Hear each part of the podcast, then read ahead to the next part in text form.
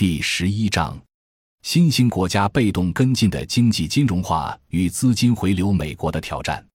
值得关注的是，华尔街金融海啸引发全球危机之后，美日以及欧盟等相继采取 QE 政策，促进金融资本的空前扩张。一方面构成了对新兴经济体前所未有的巨大挑战，发展中国家的经济普遍遭到国际金融资本绑架；另一方面，也促使新兴经济体大多应对性的出现自身金融化进程的加快现象，而严重侵蚀实体经济。中国面临的严峻考验，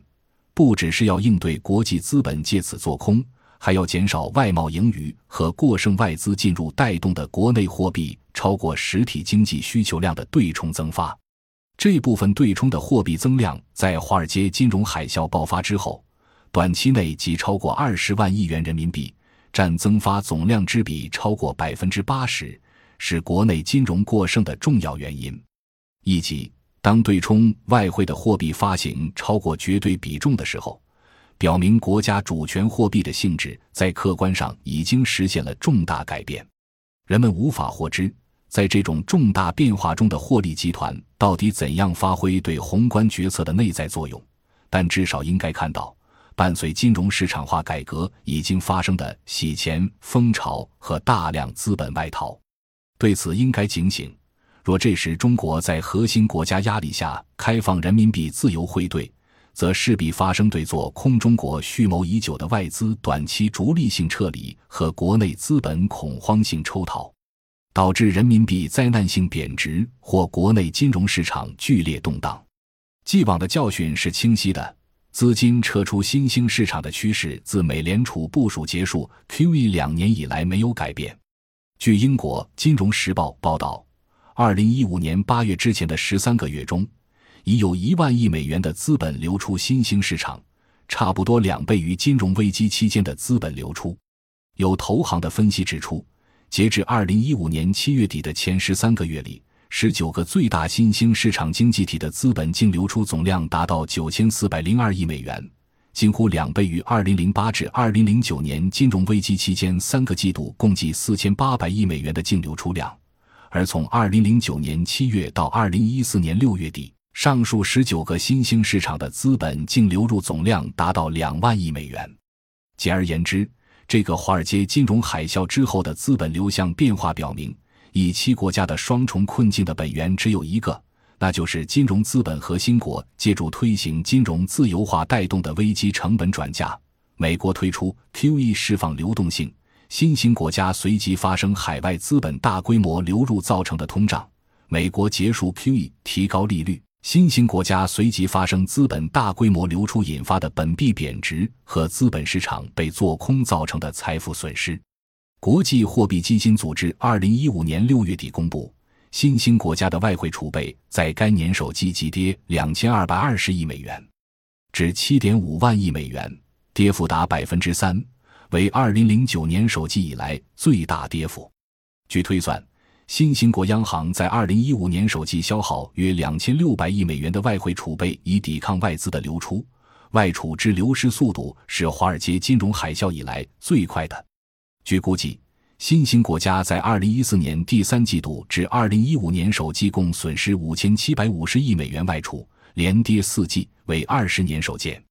国际投机资本也纷纷放出消息，认为新兴市场货币面临史上最糟糕的风暴。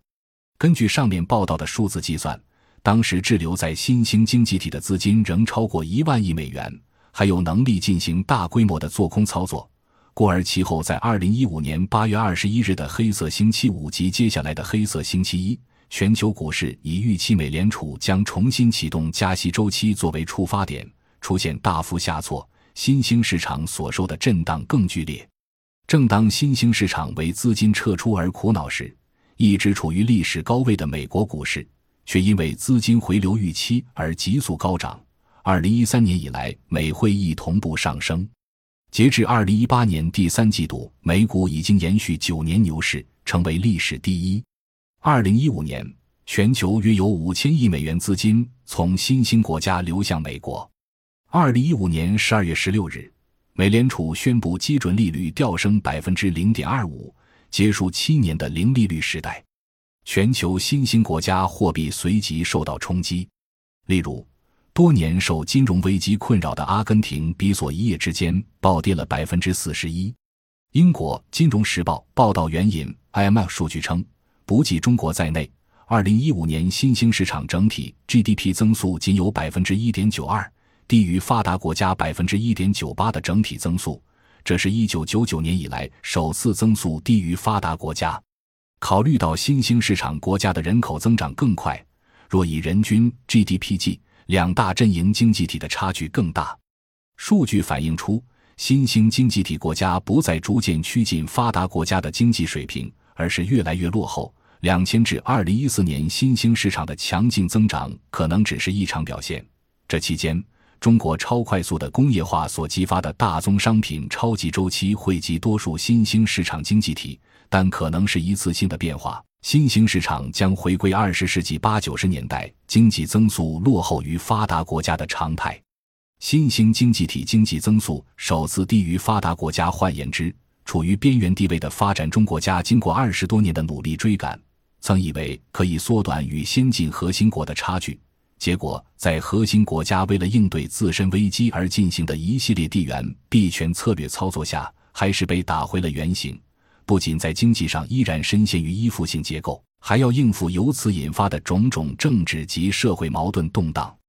其中，新兴七国大部分都被全球危机打回原形，不仅没有体现所谓西方提出的新兴市场经济概念，反而几乎都倒退回传统的殖民地经济模式，主要靠出卖资源维持生存，贸易赤字和债务增加转化为国内暴力冲突的趋势愈演愈烈。究其原因，依然是国际货币金融权及制度话语权掌握在核心国家手里。人们津津乐道的所谓中等收入陷阱只是表征，其实质仍然是国际制度权不对称下的依附性陷阱。回溯以美国为首的核心国家向边缘国家进行双重转嫁的历史过程，我们不难发现其中的规律。虽然部分结论还只是在经验层面上的归纳。但通过对新兴七国被双重转嫁并被动应对措施的回顾与分析，也足以说明发展中国家所面临的复杂困局。